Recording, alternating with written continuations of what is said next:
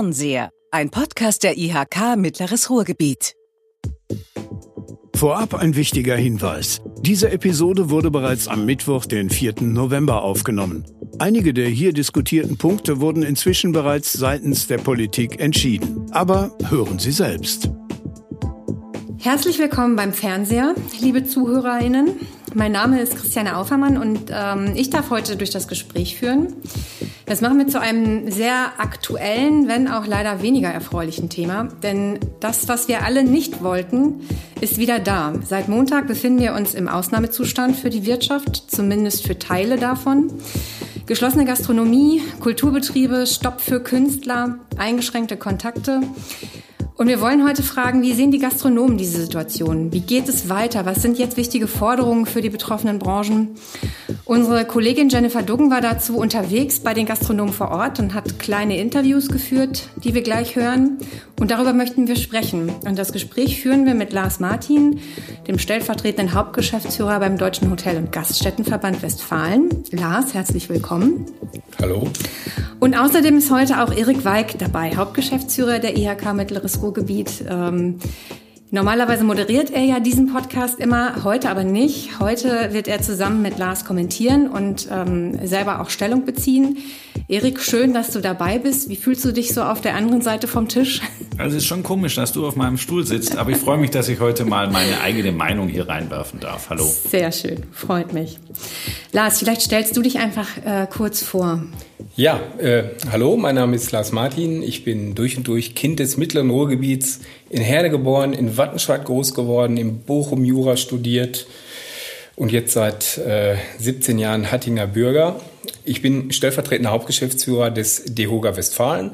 DEHOGA, Deutscher Hotel- und Gaststättenverband, der größte Arbeitgeberverband äh, für die Branche.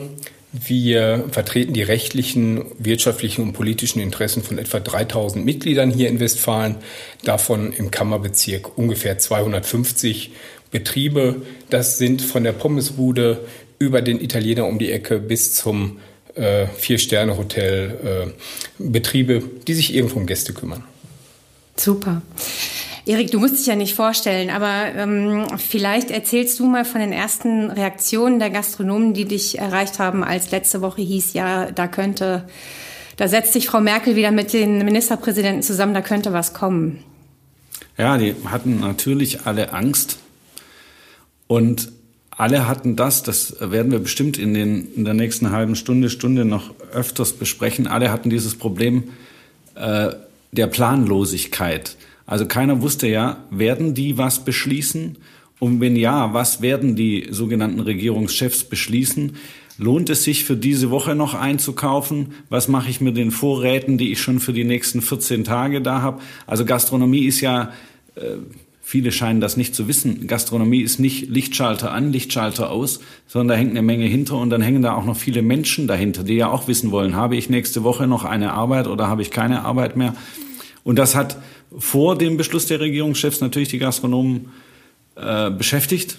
Und jetzt danach sagen die, okay, jetzt äh, bei allem, was wir investiert haben in den letzten Wochen und Monaten, um noch mehr Hygiene zu erreichen, noch mehr saubere Luft, jetzt sagen die natürlich, ja, und wie geht's jetzt weiter? Und was ist jetzt der Planungshorizont? Mit vier Wochen Planungshorizont will niemand arbeiten. Wollen wir hier in der Kammer nicht arbeiten? Wollt ihr bei der DEHOGA nicht arbeiten?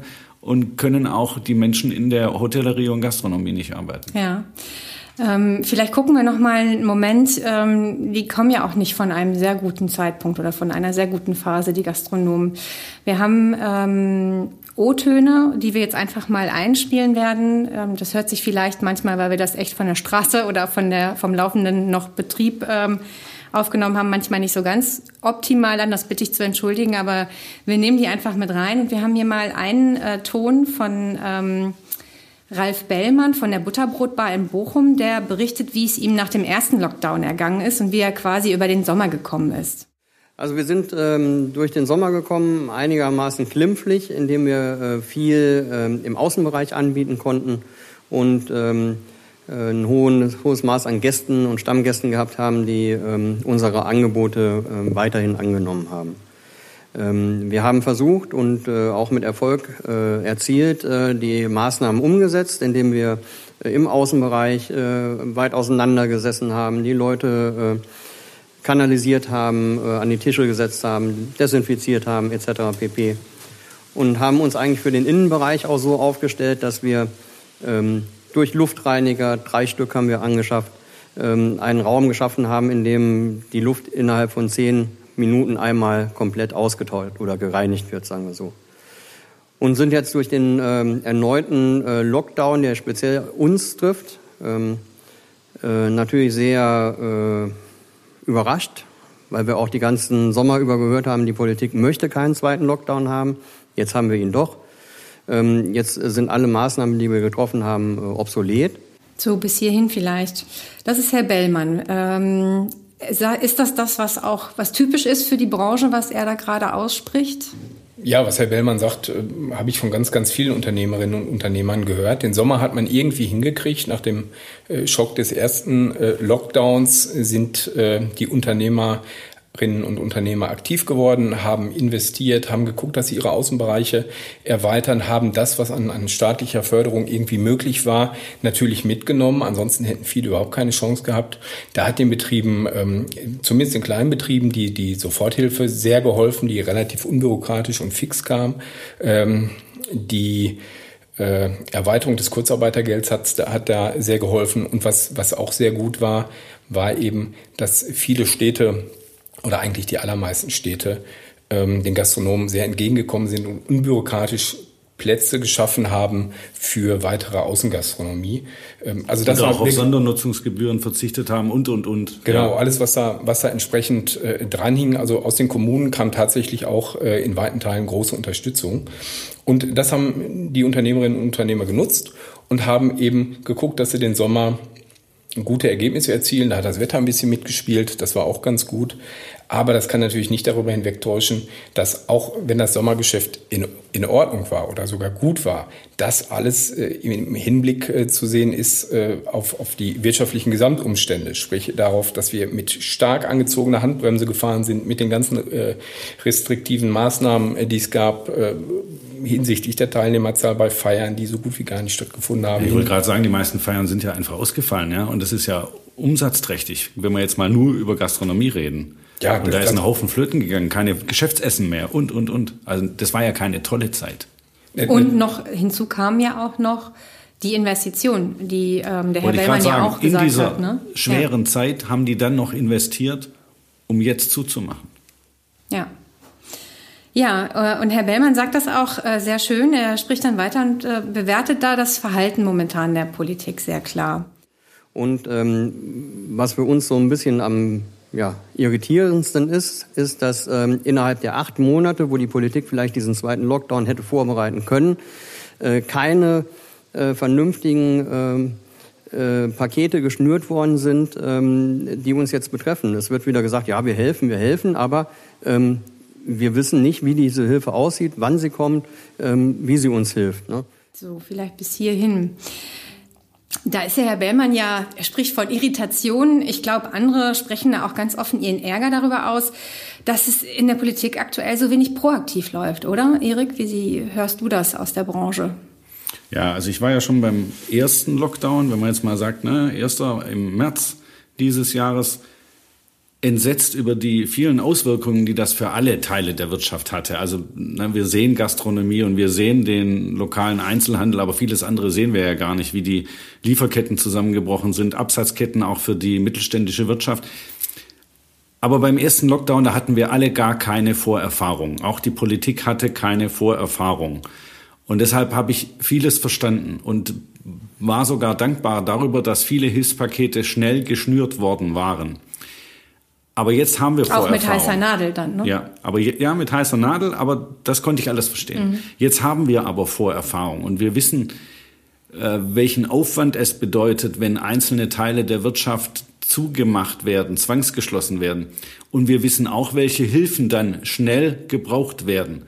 Und wieder ist mit ganz kurzer Ankündigungsfrist sind wieder Teile unserer Wirtschaft zwangsgeschlossen worden und wieder ist nicht klar, wie könnten die Hilfspakete aussehen und wann kommen sie und wie verhalte ich mich denn jetzt in der Zeit, bis ich weiß, wie das Hilfspaket aussieht. Und das finde ich sehr, sehr ärgerlich. Das ist das eine, was ich loswerden will. Und das zweite, wieder so undifferenziert vorzugehen. Das ist nicht in Ordnung. Auch da haben wir Erfahrungen gesammelt in den letzten Monaten. Und wir wissen heute, dass es nicht die Gastronomie gibt oder die Hotellerie, über die Hotellerie haben wir noch gar nicht gesprochen, die ja auch betroffen ist.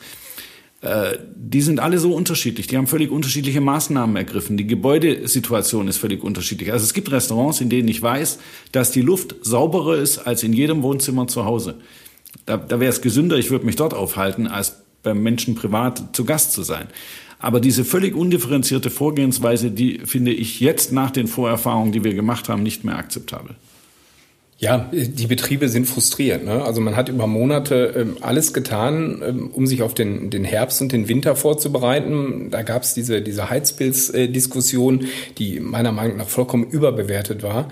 Ähm, Heizpilz hilft vielleicht dem einen oder anderen Betrieb mal für zwei, drei, vier Wochen in der Übergangszeit weiter, aber ähm, äh, das rettet äh, die wenigsten Betriebe.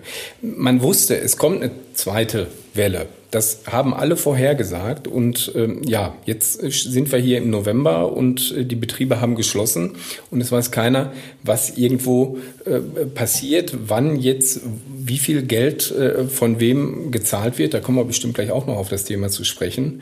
Und das alles vor dem Hintergrund, dass das Gastgewerbe nachweislich kein Infektionsherd gewesen ist. Du hattest es äh, ja gerade gesagt, in den meisten Betrieben ist die Luft besser ähm, als äh, in einer Wohnung, in der vielleicht fünf Personen äh, wohnen, äh, die vorher zur Schule oder zur Arbeit gegangen sind. Genau, zu Hause hat keiner Trennscheiben, keiner hat äh, Luftreiniger und so weiter.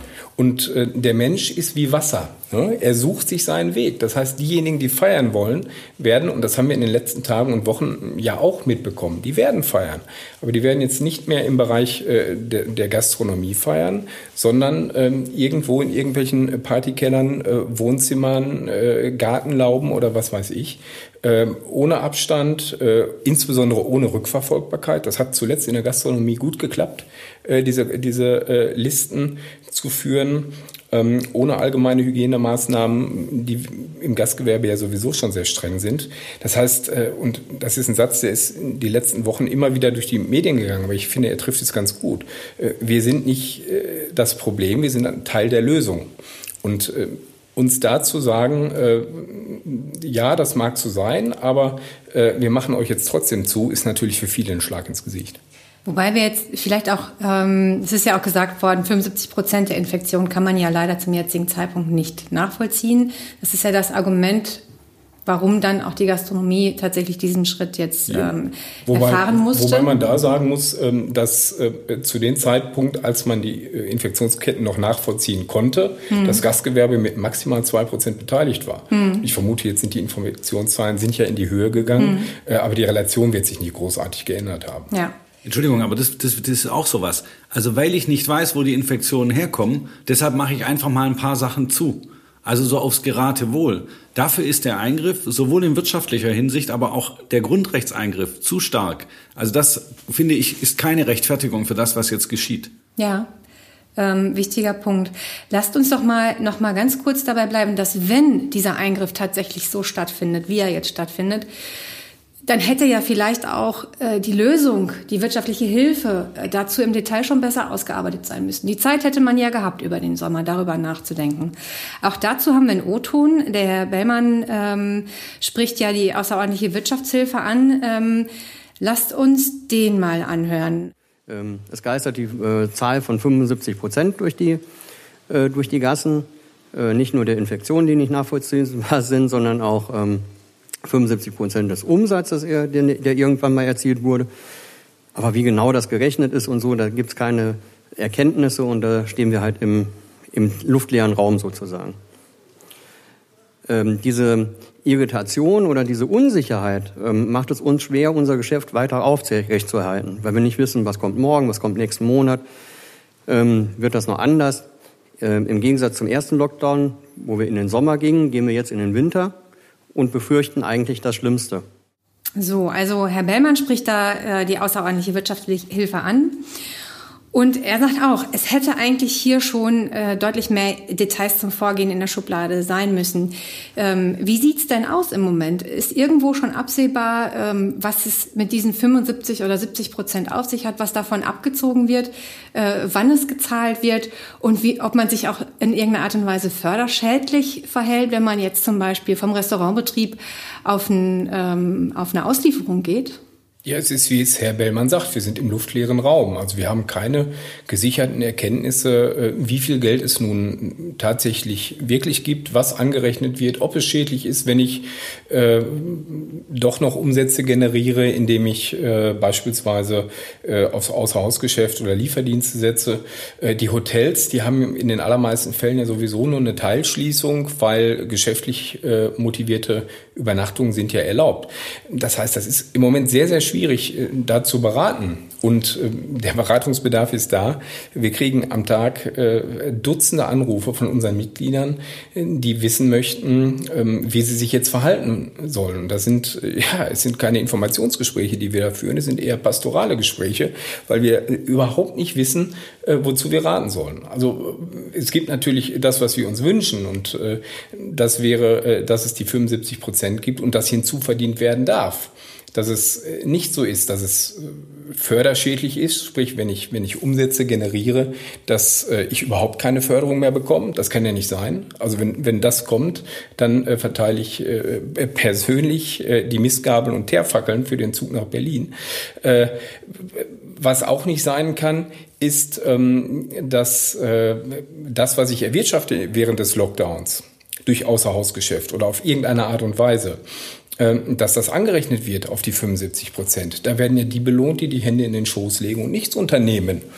Und äh, insofern kann es meines Erachtens die einzige vernünftige Lösung nur sein, ähm, dass gesagt wird, okay, ihr kriegt die 75 Prozent, das, was ihr an Hilfe sowieso schon vom Staat äh, bekommt, das wird angerechnet und ihr dürft äh, äh hinzuverdienen, bis äh, auf jeden Fall die 100 Prozent des Novembervorjahrs erreicht sind. Und wir müssen natürlich Lösungen finden für diejenigen, die vielleicht im letzten Jahr einen, einen sehr schlechten November, aus welchen Gründen auch immer hatten, vielleicht weil sie Betriebsferien hatten und jetzt aber sich keine Betriebsferien leisten können, äh, für Existenzgründerinnen und Existenzgründer, die es im letzten November vielleicht noch gar nicht gab. Mhm. Also das ist ein recht komplexes Thema, aber äh, wie es gesagt wurde, wir wussten, dass das kommt.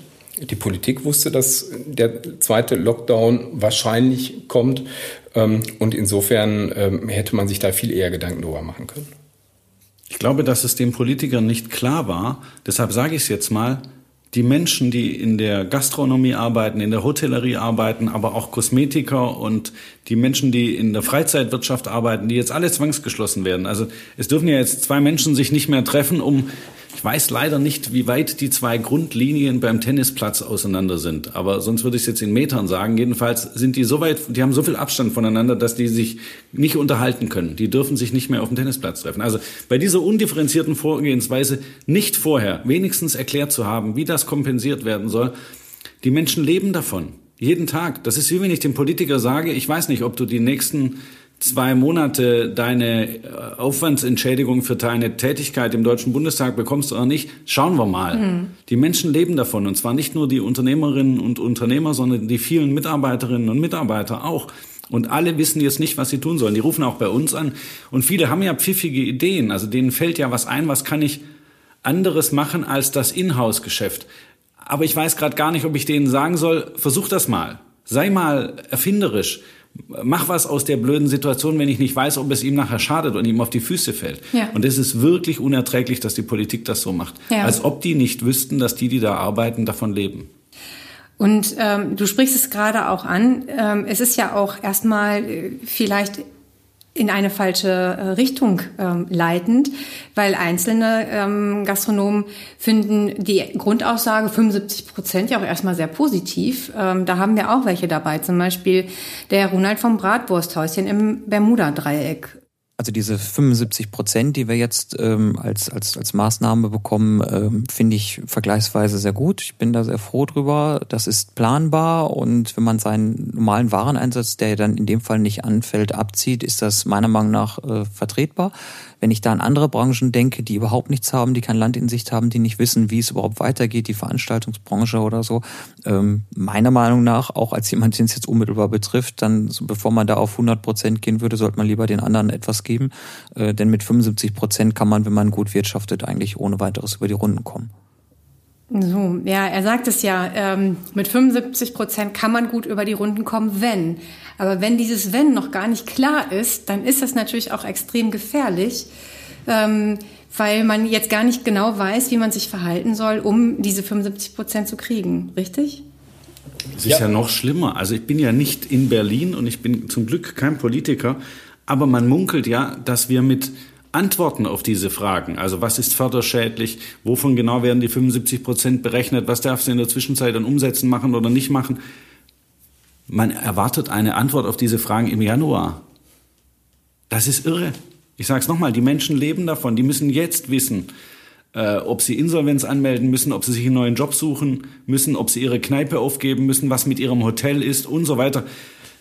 Das ist unerträglich. Also klare Forderung, jetzt Antwort sofort, jetzt. Jetzt. Ja. ja, auf jeden Fall. Also das ist ja auch das, was wir seit März letzten Jahres sagen. Das Schlimmste ist die Unplanbarkeit. Wir haben, äh, es sind Unternehmerinnen und Unternehmer, die sind gewohnt äh, äh, zu agieren. Die sollen ja in die Zukunft denken. Ja. Aber wir verhindern gerade, dass sie in die Zukunft denken dürfen. Das ist ja irre. Das ist das Gegenteil von Unternehmertum, was wir gerade machen. Es ist ein Reagieren von Tag auf Tag und das ist extrem unbefriedigend, äh, weil da hängen Existen also da hängen ja im wahrsten Sinne des Wortes Existenzen dran. Ja. Nicht nur der Unternehmer, sondern eben auch äh, der Mitarbeiterinnen und Mitarbeiter. Und das sind ja nicht wenige. Also wir sind ja keine kleine Branche. Wir haben ähm, noch eine weitere Meinung dazu, die das äh, auch vergleicht man mit der Soforthilfe im ersten Lockdown. Äh, ich glaube, dass jetzt mit diesen Maßnahmen, die da irgendwo getroffen werden, dass man auch mal vom Staat wirklich eine Unterstützung bekommt, die man ernst nehmen kann, was bei der ersten jetzt nur bedingt der Fall ist. Wenn man drei Monate zu hat, dann sind diese 25.000 natürlich ein Witz gewesen. Damit hat man nichts ausgleichen können. Ähm, jetzt sieht es aktuell besser aus, so dass ich glaube, dass wer jetzt den Laden zumacht, definitiv über die Runden kommen sollte, so dass ich nicht glaube, dass jetzt aktuell wegen dieser Situation viele ähm, Konkurs gehen würden, wobei das natürlich immer davon abhängt, wie war denn deren November im letzten Jahr. Also das muss man natürlich immer dann nochmal vergleichen. Ansonsten glaube ich eigentlich schon, ich bin persönlich immer optimistisch und äh, ich glaube, dass wenn das Ganze ausgestanden ist, dass wir uns auch schnell wieder äh, berappeln werden hier. So, also man sieht, Optimismus ist vorhanden. Wobei, das habe ich jetzt gerade mitgenommen, äh, noch gar nicht klar ist, worauf man den wirklich ähm, eins zu eins ziehen kann letzten Endes. Ist eine gefährliche Situation.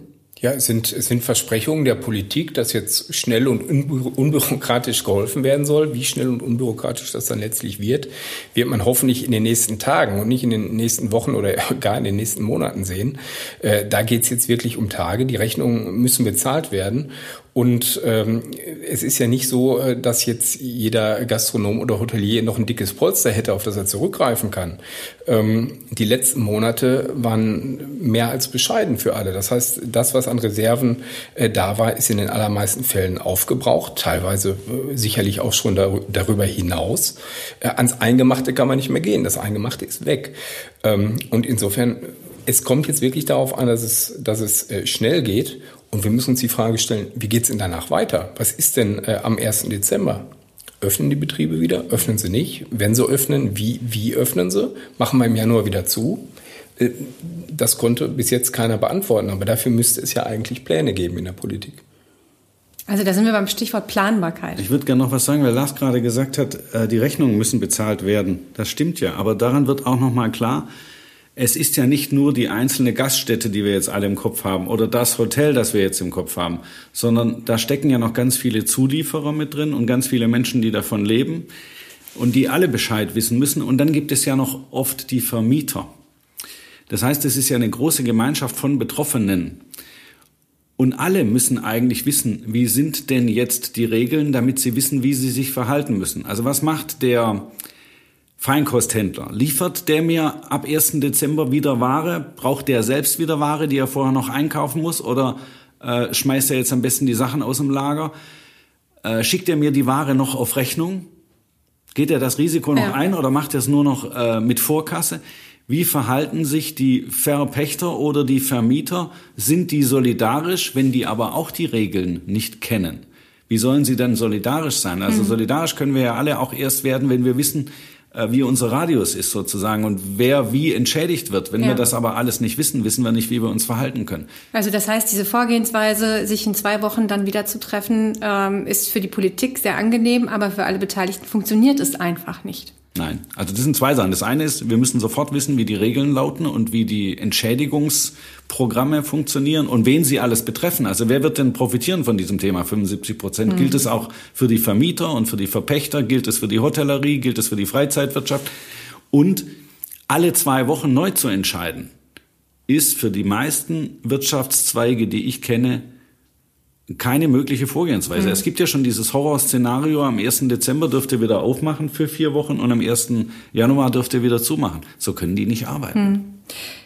Das ist auch genau das, ähm, worum es in dem nächsten Ton geht. Da geht es um Planbarkeit. Ja, also die, ich glaube, das Wichtigste für jeden aktuell ist einfach Planbarkeit. Also ähm, es wäre ich glaube nicht daran, dass wir am 1. Dezember wieder alle schön zusammen im Bermuda-Dreieck ähm, ein unbeschwertes äh, Ausgehverhalten an den Tag legen können. Ähm, mir wäre es tatsächlich lieber, jemand würde sagen, du pass auf, bis äh, März, April, was auch immer, bleiben die Läden geschlossen. Es gibt jeden Monat die so und so viel Prozent, die euer Überleben sichern. Jetzt könnt ihr anfangen, euch hinzusetzen, schauen, wo könnt ihr eure Kosten in den Griff halten, äh, dass ihr über diese Zeit kommt und danach sehen wir mal, wie der Sommer aussieht. Wäre mir eigentlich lieber, wenn es planbarer wäre. Mhm. Also, das wäre doch mal ein Vorschlag für Planbarkeit, mit dem man tatsächlich arbeiten kann. Ist das was, ähm, ist das eine Forderung, die man von vielen Gastronomen momentan hört oder generell aus der Branche? Ja, grundsätzlich schon. Also das Gastgewerbe ist ja eine sehr, sehr flexible Branche. Ähm, und ich höre hör tatsächlich ganz oft, wir können uns auf alles einstellen. Allerdings, wir brauchen ein bisschen Vorlauf brauchen wir schon. Und da, wie, wie es jetzt beim Lockdown war, dass freitags die Corona-Schutzverordnung rauskommt und äh, der Lockdown dann ab äh, Montag äh, gilt, das ist zu kurzfristig, das funktioniert nicht. Ähm, ich habe tatsächlich von vielen Gastronomen und Hoteliers gehört, dann macht uns zwei, drei Monate zu, äh, mit einer entsprechenden Ausgleichszahlung natürlich, mit einem vernünftigen Plan dahinter. Damit können wir besser leben äh, als äh, mit diesem Hickhack. Ähm, alle 14 Tage eine neue Corona-Schutzverordnung, äh, für die wir wieder zwei, drei Tage brauchen, um sie überhaupt zu verstehen, äh, was damit gemeint ist. Ähm, damit ist wirklich keinem geholfen. Also wie gesagt, von, von einigen hört man es, andere sagen, nein, wir sind Unternehmer. Das Schlimmste, was uns passieren kann, ist zuzumachen. Wir sind Gastgeber aus Leidenschaft, wir wollen unsere Gäste bewirten und sei es nur, um ihnen zu zeigen, wir sind noch da. Also man kriegt da schon ein recht differenziertes Bild, ähm, wobei äh, es tatsächlich eben unsäglicher Zustand ist, von Woche zu Woche zu leben. Ja, also ich höre genau das Gleiche und das war ja auch schon ein Thema im ersten Lockdown dass die alle gesagt haben, also dass wir zumachen müssen, das ist furchtbar. Ich halte es auch für falsch. Habe ich auch schon gesagt, vor allem undifferenziert vorzugehen und sich nicht die Branche genauer anzugucken, weil es eben völlig unterschiedliche Restaurants gibt, unterschiedliche Hotels, unterschiedliche Bars. Aber wenn schon zu, dann bitte mit einem Planungshorizont. Also wie lange muss ich zumachen? Und wie sieht die Situation danach aus? Zu welchen Konditionen darf ich danach wieder aufmachen? Und auch das müsste heute feststehen. Auch da können die eben nicht mit wenigen Tagen Vorlauf sagen, alles da zum 1. Dezember fahren wir vielleicht wieder hoch, vielleicht auch nicht, vielleicht zum 1. Januar. Vielleicht warten wir lieber die kalte Jahreszeit ab und fangen im März oder April wieder an. Es wird ja jetzt früher warm. Und wir haben ja jetzt alle Heizpilze. Also die brauchen Planbarkeit. Ich will aber jetzt nicht die Forderung aufstellen, bitte macht einfach mal für vier, fünf Monate zu. Das wäre ja Planbarkeit. Aber wir machen auch eine ganze Branche kaputt damit. Hm. Ähm, wobei der Herr Gottwald auch sagt, warum es für ihn in Sachen Planbarkeit besser wäre. Das ähm, können wir uns auch noch mal anhören. Also die Planbarkeit ist vor allen Dingen für den Umgang mit Mitarbeitern wichtig. Man hat die Möglichkeit, teilweise die in andere Betriebe zu verleihen. Wir haben auch beim ersten Lockdown Leute an die Supermärkte zum Beispiel verliehen. Da waren die sehr dankbar dafür. Und äh, man muss natürlich einfach wissen, für welchen Zeitraum. Wenn ich jetzt von vier Wochen spreche, sieht die ganze Sache anders aus, als wenn wir über vier Monate reden. Und wenn man gerade Leute ganz neu eingestellt hat, wenn man gesagt hat, okay, zu Weihnachten passiert was, wie auch immer, ähm, dann fragen die natürlich auch, wie geht's denn jetzt weiter mit meinem Job? Und momentan sage ich, klar, es sind vier Wochen in der Zeit, das kriegen wir irgendwie überrundet, da machen wir irgendwas und danach geht's weiter. Aber ganz ehrlich, wenn es dann nachher sechs Wochen, acht Wochen, zwei Monate, drei Monate sind, dann, ja, dann weiß man natürlich auch nicht, was passiert. Ja, also äh, das sind, glaube ich, auch relativ klar verständliche äh, Aspekte, warum eine Planbarkeit oder in welchen Bereichen eine Planbarkeit helfen würde. Gibt es weitere oder ja, das ist ein ganz, ganz wichtiger Punkt. Also die Mitarbeiterinnen und Mitarbeiter, die ja letztlich das Rückgrat eines jeden Betriebes sind, die brauchen diese Planbarkeit ganz, ganz dringend. Ich äh, bin, äh, bevor äh, das hier alles losging, war ich, war ich in den letzten Jahren sehr, sehr häufig auf den Ausbildungsmessen und habe äh, mit äh, potenziellen Auszubildenden äh, gesprochen und habe immer damit geworben, dass das Gastgewerbe eine sichere Branche ist. Das ist ein sicherer Arbeitsplatz. Gegessen wird immer gegessen wird immer, ja, das war mal. Mhm. Äh, zumindest äh, gilt es für diesen Monat äh, nicht unbedingt. Und es ist äh, so, äh, wir sind eine Branche, die es eh nicht leicht hat, Nachwuchs äh, zu finden. Aus diversen unterschiedlichen Gründen. Schwierige Arbeitszeiten. Ach, ja, die, ja, ja, klar, das Übliche. Ja, ja, stimmt, ja, ja, aber stimmt, es ist richtig. Es, es ist äh, nicht leicht für uns gewesen in den ja. letzten Jahren. Und äh, es war jetzt auch nicht abzusehen, dass es leichter wird. Ähm, aber wenn wir jetzt äh, den Mitarbeiterinnen und Mitarbeitern keine Perspektive bieten können, ähm, dann werden wir es, wenn irgendwann alles wieder anläuft, richtige Probleme bekommen. Deswegen ist jeder Unternehmer, jede Unternehmerin gefragt, zu gucken, äh, dass die Mitarbeiter irgendwie gehalten werden. Aber die brauchen eine finanzielle Perspektive. Beim Lockdown fällt das Trinkgeld weg, was einen äh, nicht unerheblichen äh, Anteil letztlich auch ausmacht. Die ganzen 450 Euro Kräfte, die wir haben, die kein Kurzarbeitergeld bekommen, haben Riesenprobleme, wenn sie sich damit, weiß ich nicht, beispielsweise ihr Studium finanzieren. Das haben wir ja vielleicht gerade hier in Bochum im Bermuda-Dreieck äh, ganz, ganz häufig. Ähm, das sind äh, alles Jobs, die, die wegfallen, aber die Leute sind auf das Geld angewiesen. Und ähm, das macht unsere Branche für Mitarbeiterinnen und Mitarbeiter nicht gerade attraktiver. Ganz wichtiger Punkt, ja. Jetzt haben wir ähm, teilweise auch Unternehmer und Unternehmerinnen, die ähm, nicht nur einen ähm, Gastronomiebetrieb haben, sondern das irgendwo kombiniert auch mit was anderem. Haben wir jetzt auch mal einen Ton von der Frau Elisabeth Rötsches von Köters und Rötsches Literaturcafé. Äh, mal eine Herner-Stimme, die ich hier auch mal vorführen möchte. Und von daher denke ich mal, ist der Buchhandel ähm, negativ nicht betroffen. Was wir natürlich in unserem Café ähm, erleben, das ist dass die Leute, die Gäste sehr, sehr traurig sind, dass sie nicht äh, sich treffen können auf einen Café, dass das Café natürlich geschlossen ist für die nächsten äh, vier Wochen. Äh, Coffee to go geht natürlich, aber das ist ja überhaupt nicht zu vergleichen mit einem ähm, ja, gemütlichen Nachmittag im Literaturcafé. Ähm ja, also ich glaube, Frau Rötsches nimmt es auch einfach nochmal auf. Es ist halt extrem traurig einfach. Ne? Ja, Gastronomie ist Lebensqualität. Ne? Also das äh, und nicht nur auch die Hotellerie bietet Lebensqualität. Das haben wir ja äh, an der ganzen äh, Diskussion gesehen, die wir hatten bezüglich der der Reisefreiheit, der Beherbergungsverbote. Für viele Leute ist der Urlaub ausgefallen und man kann ihn jetzt nicht mal in der dunklen Jahreszeit dadurch kompensieren, dass man sagt, ach guck mal, dafür gehen wir jetzt aber mal schön essen und ne, die die Kneipen und, und äh, Gaststätten sind ja die, die Wohnzimmer, die gemeinsamen Wohnzimmer der Bürgerinnen und Bürger.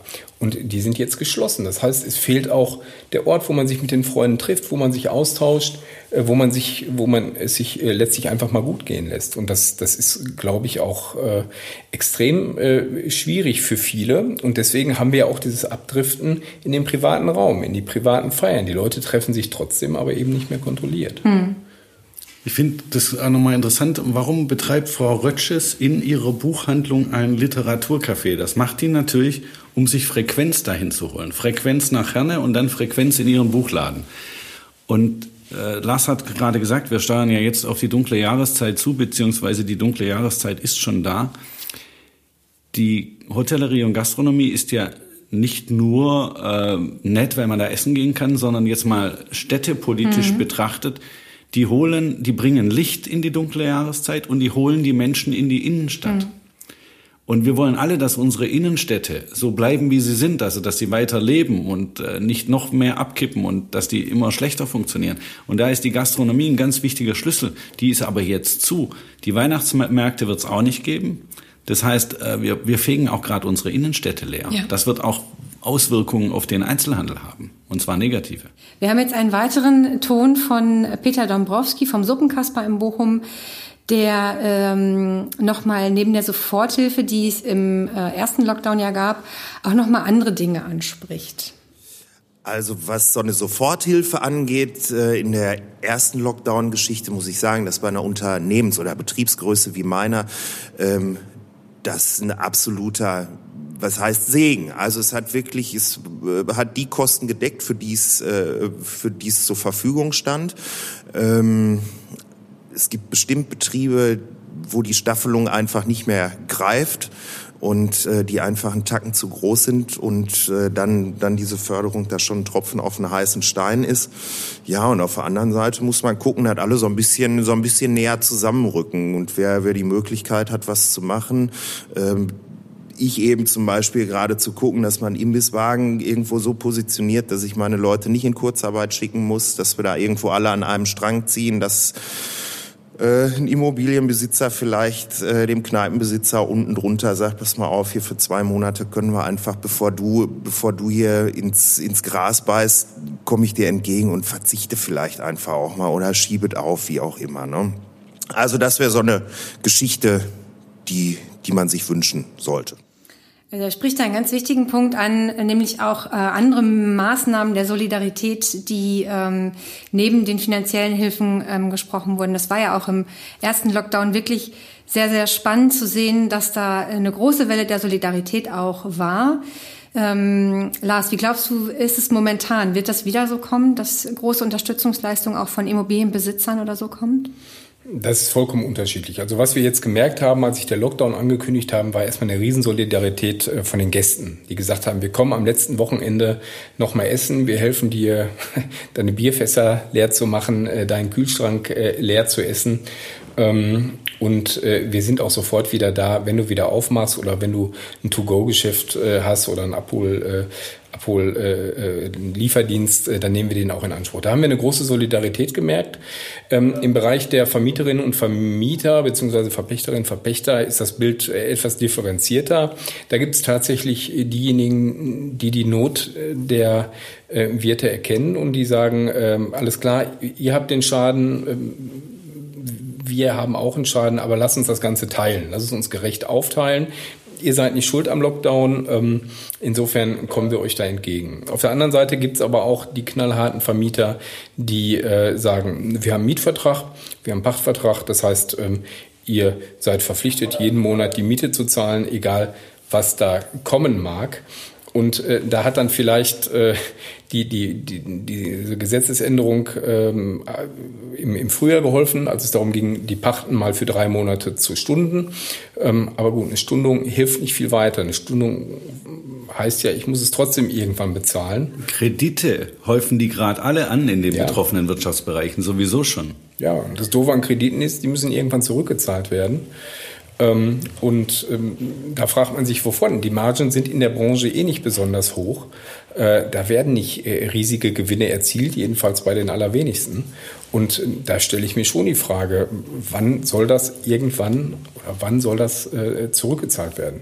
Aber nochmal, das habe ich ja vorhin schon mal gesagt, das ist jetzt nochmal deutlich geworden. Ich kann doch von meinem Vermieter, Verpächter kein Entgegenkommen erwarten, wenn der vielleicht noch davon ausgeht, dass der Staat mich ja entsprechend unterstützt. Also wenn die wirklich 75 Prozent der Vorjahresumsätze bekommen, dann können die auch die Miete oder die Pacht bedienen. Dann haben wir ja kein Problem. Aber solange wir die Regeln alle nicht kennen, haben wir alle ein Problem. Ja, ja, aber da reden wir jetzt für einen Monat. Da reden genau. wir jetzt äh, vom, genau. vom, November. Und wenn, ja. man, wenn, man, sieht, was an Hilfen ansonsten gekommen ist, da bewegen wir uns ja prozentual weit unter, unter dem, äh, was da jetzt im Raum steht.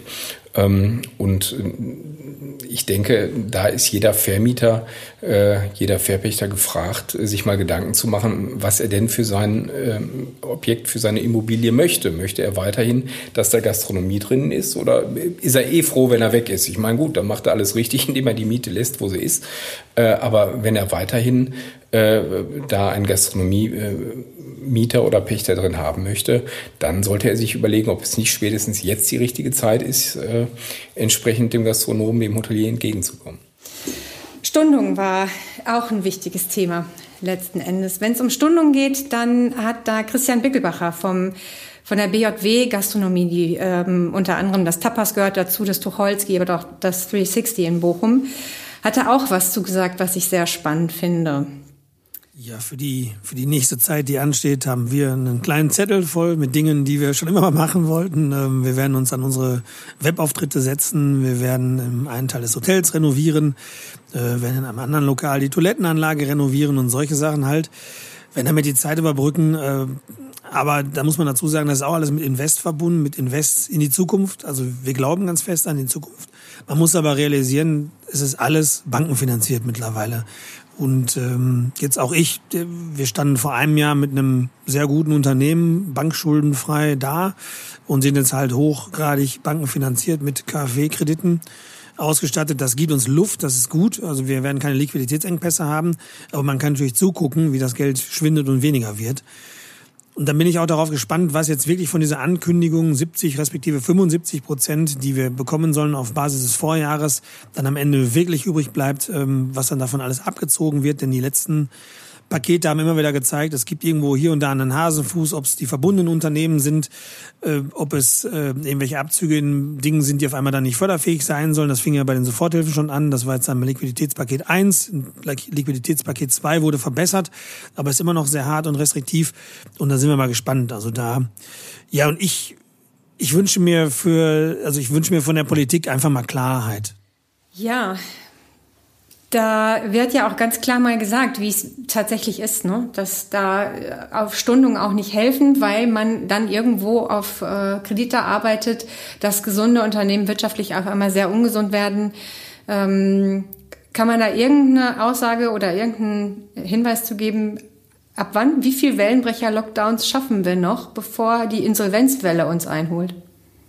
Das hängt, glaube ich, äh, wirklich sehr davon ab, wie zukünftige äh, Lockdowns, wenn sie denn kommen, äh, gestrickt sind, was es an weiterer finanzieller Hilfe gibt, im individuellen Fall, wie die Unternehmen aufgestellt sind. Es gibt diejenigen, die sind schon pleite, wissen es vielleicht noch nicht und dann gibt es die, die vielleicht noch irgendwo ein bisschen was in der Rückhand haben.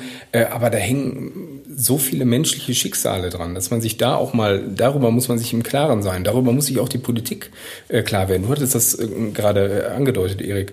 Ähm, da sind teilweise Unternehmen, die sich aus dem Nichts selbst aufgebaut haben und das wird das bricht jetzt gerade zusammen. Oder das sind Unternehmen, die werden in der fünften, sechsten, siebten Generation geführt und da möchte ja keiner derjenige sein, der die Karre an die Wand fährt. Aber äh, im Moment sind wir verdammt äh, zum Reagieren. Und natürlich, bevor ich, bevor ich jetzt die Insolvenz anmelde, nehme ich noch mal einen Kredit auf, wenn ich die Möglichkeit habe.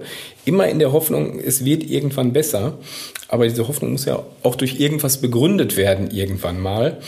Ähm, und da warten wir jetzt drauf. Eben, und wir können es immer, wir reden die ganze Zeit drüber, aber wir reden über Perspektive. Ja, wir brauchen eine zeitliche Perspektive.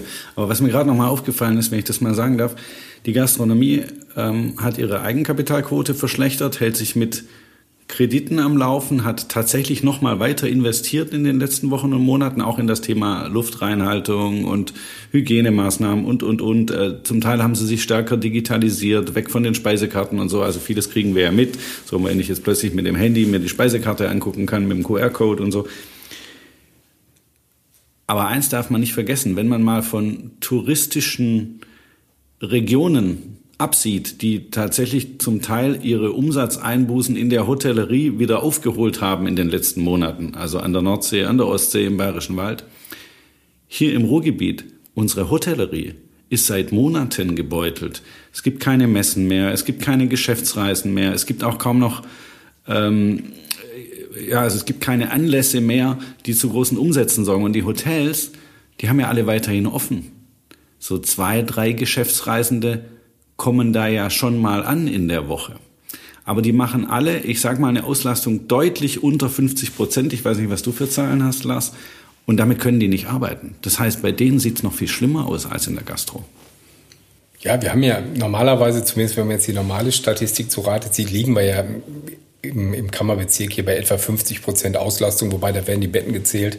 Das, die Statistik ist immer so mittelmäßig äh, aussagekräftig, aber äh, die Betriebe sind leer, die Hotels sind leer und äh, mir hat äh, gestern noch äh, äh, eine Hotelbesitzerin aus, aus Bochum gesagt, ja, wir lassen auf, vielleicht kommt ja noch einer. Genau, und das, das muss man sich mal vorstellen. Das, das, war so gemeint. Vielleicht ja, ja, kommt ja noch genau. einer. Ja. Das heißt, man lässt auch. Dafür ist Personal da, dafür wird geputzt, dafür bleibt der Strom an, die Heizung an und so weiter. Das ist, das ist nicht wirtschaftlich, das ist vielleicht auch ein Stück weit ein psychologischer Effekt, so eine Art äh, eigene Beschäftigungstherapie im Sinne von, ich habe alles getan, was irgendwie ginge, bis zur Selbstaufgabe.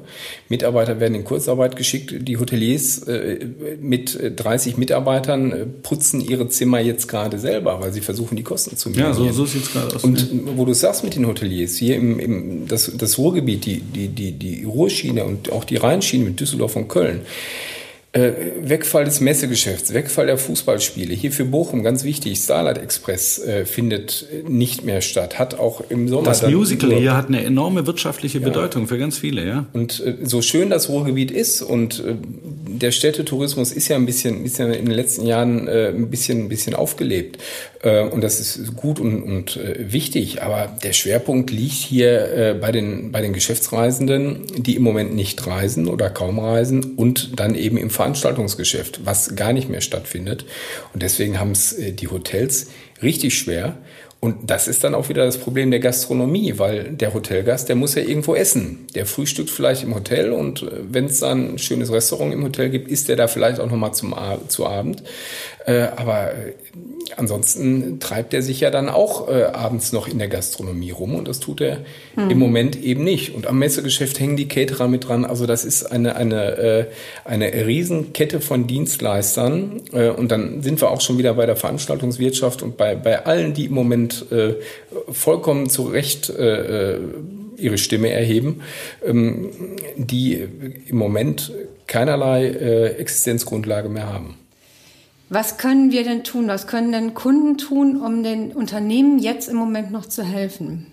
Ja, ähm, die meisten äh, Betriebe bieten ja jetzt ein To-Go-Geschäft an oder ein, oder ein äh, Liefergeschäft. Das heißt, es ist erstmal grundsätzlich jeder von uns sowieso gefragt, das dann auch in Anspruch zu nehmen. Die meisten machen das sehr gut, muss man auch noch dazu sagen. Also dass die liefern Top-Qualität und die machen das organisatorisch gut. Das haben die ja alle sehr schnell gelernt im ersten ja, Lockdown. Klar, keiner, keiner muss auf seine Martinsgans verzichten. Ähm, genau. Also ja. die wird in vielen Betrieben angeboten. Und äh, vielleicht sind die Unternehmerinnen und Unternehmer äh, auch nochmal gefragt, die vielleicht eine Weihnachtsfeier durchgeführt hätten für ihre Mitarbeiter, mit ihren Mitarbeitern. Ähm, da diese Weihnachtsfeier wird es in diesem Jahr vermutlich nicht so geben. Ähm, wir wissen nicht, was ab dem 1. Dezember kommt, aber ich lehne mich da mal aus dem Fenster und sage, äh, Weihnachtsfeiern wird es nicht geben.